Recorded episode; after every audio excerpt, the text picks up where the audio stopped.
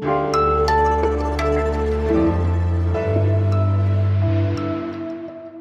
und herzlich willkommen zum Update von Was jetzt, dem Nachrichtenpodcast von Zeit Online. Ich bin Susanne Jahangard. Wir haben heute Donnerstag, den 17. Dezember, noch sieben Türchen bis Heiligabend.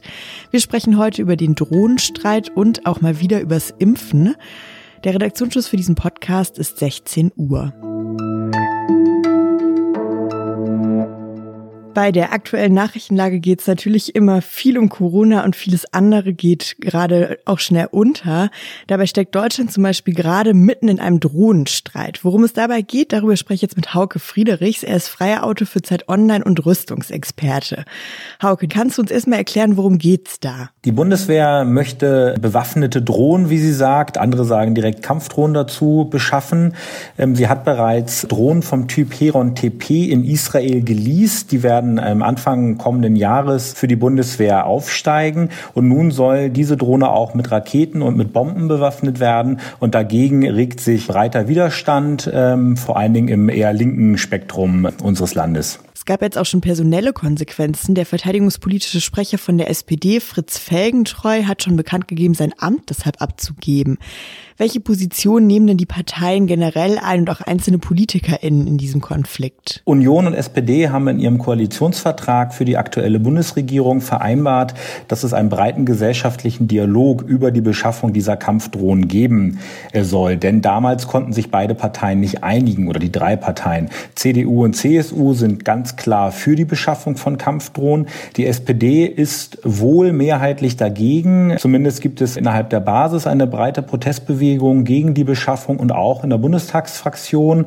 Nun hat die SPD eine Vorlage für den Haushaltsausschuss, wo Mittel freigegeben werden sollten für die Bewaffnung der Drohne, ähm, dieser Vorlage erstmal nicht zugestimmt. Es ist gar nicht zur Abstimmung gekommen, weil die SPD halt diesen gesellschaftlichen Dialog noch nicht am Ende sieht und erstmal weiter überlegen will, auch innerhalb der Partei nochmal ähm, schauen will, ob es eine gemeinsame Haltung zu diesen Kampfdrohnen gibt. Die Verteidigungspolitiker der SPD hingegen waren schon mehrheitlich für die Schaffung, auch die Werbeauftragte, eine Sozialdemokratin hat sich dafür ausgesprochen. Und nun streitet halt die SPD und solange dieser Streit virulent ist in der Partei, wird es keine Beschaffung geben und man kann davon ausgehen, dass es in dieser Legislaturperiode auch keine Anschaffung mehr von bewaffneten Drohnen geben wird.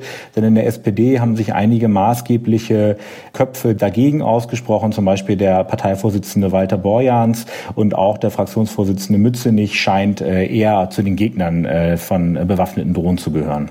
Und das könnte ja dann auch für die Große Koalition weitreichende Bedeutung haben, oder? Der Druck auf die SPD von Seiten der Union steigt. Kramp-Karrenbauer, die Verteidigungsministerin, war sehr offensiv, hat äh, diese Beschaffung der Kampfdrohnen zu einem ihrer Themen gemacht und hat sich damit klar äh, positioniert.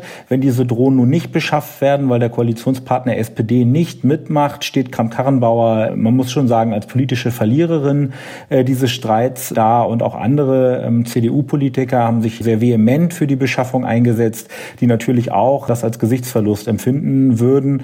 Und deswegen verlangt nicht nur das Bundesverteidigungsministerium, sondern auch Außen- und Sicherheitspolitiker der CDU und CSU ähm, halt vehement von der SPD, dass sie sich sozusagen zu den Kampfdrohnen bekennt. Das könnte für einen weiteren Streit sorgen. Ich glaube aber nicht, dass das ein Punkt ist, der die Koalition sozusagen wirklich ans Ende führen könnte. Vielen Dank, Hauke, für diesen Einblick. Sehr gerne. Die Gründer des Impfstoffherstellers BioNTech haben heute Vormittag mit Bundeskanzlerin Angela Merkel eine Videoschalte gemacht. Merkel klang dabei sehr euphorisch. Gratulation zu dem, was Sie geschafft haben. Das sollten Sie auch an alle Mitarbeiterinnen und Mitarbeiter weitersagen. Und wenn wir sehen, wie viele Menschen im Augenblick auch an Corona sterben, dann äh, weiß man, wie viel Leben das retten kann. Und deshalb freuen wir uns natürlich auch in Deutschland schon auf den Tag, an dem dann das Impfen begonnen werden kann. Ja, und wann dann kann damit begonnen werden, ist natürlich die große Frage. Auch in Saudi-Arabien ging es heute mit den Impfungen gegen Corona los. Der BioNTech-Gründer Uwe Shahin meinte heute im Gespräch mit Angela Merkel, Jetzt stehen wir vor einer sehr spannenden Zeit, dass wir nämlich demnächst, wenn wir die Genehmigung von der Europäischen Zulassungsbehörde bekommen, unseren Impfstoff ausliefern können wenn möglich noch dieses Jahr. Unsere Mitarbeiter werden über Weihnachten arbeiten. Jetzt warten erstmal alle auf den 21. Dezember. Da soll dann nämlich das Gutachten vorliegen der Europäischen Arzneimittelbehörde. Und das ist jetzt wirklich nicht mehr lange, in vier Tagen. Wenn das so klappt, dann haben Bund und Länder heute bekannt gegeben, stellen sie sich auf einen Beginn von Impfung am 27. Dezember ein. Also direkt nach Weihnachten soll es dann losgehen. Bundesgesundheitsminister Jens Spahn hat heute Morgen dann auch nochmal erklärt, wie das dann ablaufen soll. Unser Ziel ist es insbesondere zuerst diejenigen zu schützen, die über 80-jährig sind und die in Alten- und Pflegeheimen leben äh, oder äh, arbeiten, äh, um eben die besonders Verwundbaren zuerst zu schützen mit diesem sehr wirksamen Impfstoff. Eine Nachricht kam heute noch aus Luxemburg und zwar vom Europäischen Gerichtshof. Der hat heute bekannt gegeben, dass er Teile des Asylsystems in Ungarn für rechtswidrig hält. Ungarn schiebt schon länger Migranten ab, ohne deren Fälle im Einzelnen zu prüfen. Die EU-Kommission hat schon länger vermutet, dass das unzulässig ist und deshalb Klage dagegen eingereicht. Gegen die Asylregeln der Regierung von Ungarn, also der rechtsnationalen Regierung rund um Ministerpräsident Viktor Orban. Der EuGH, also das höchste EU-Gericht, hat heute der Kommission nun weitgehend Recht gegeben und bestätigt, dass Ungarn mit dieser Praxis gegen Verpflichtungen der EU, vor allem eben in der Richtlinie für Rückführung, verstößt. Was noch? La ville doit payer une amende pour avoir nommé trop de femmes au poste de direction. Keine Sorge, Sie hören immer noch das Update von Was jetzt. Sie sind jetzt nicht in der Sprachenlern-App für Französisch verrutscht.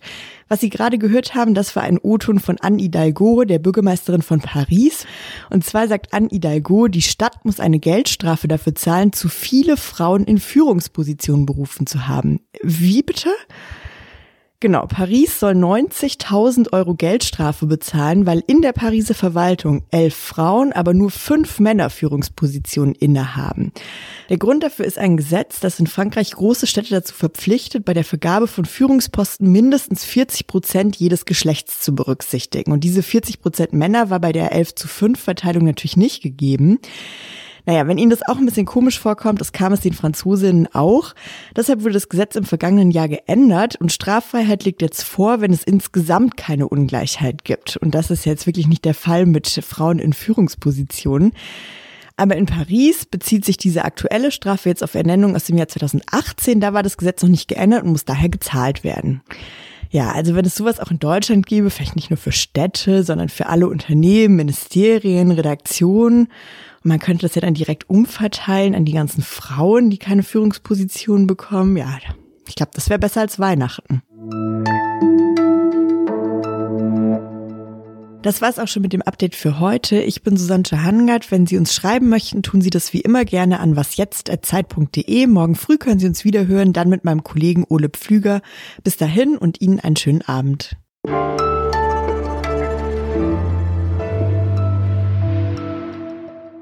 Ein Impfstoff made in Mainz, made in Germany.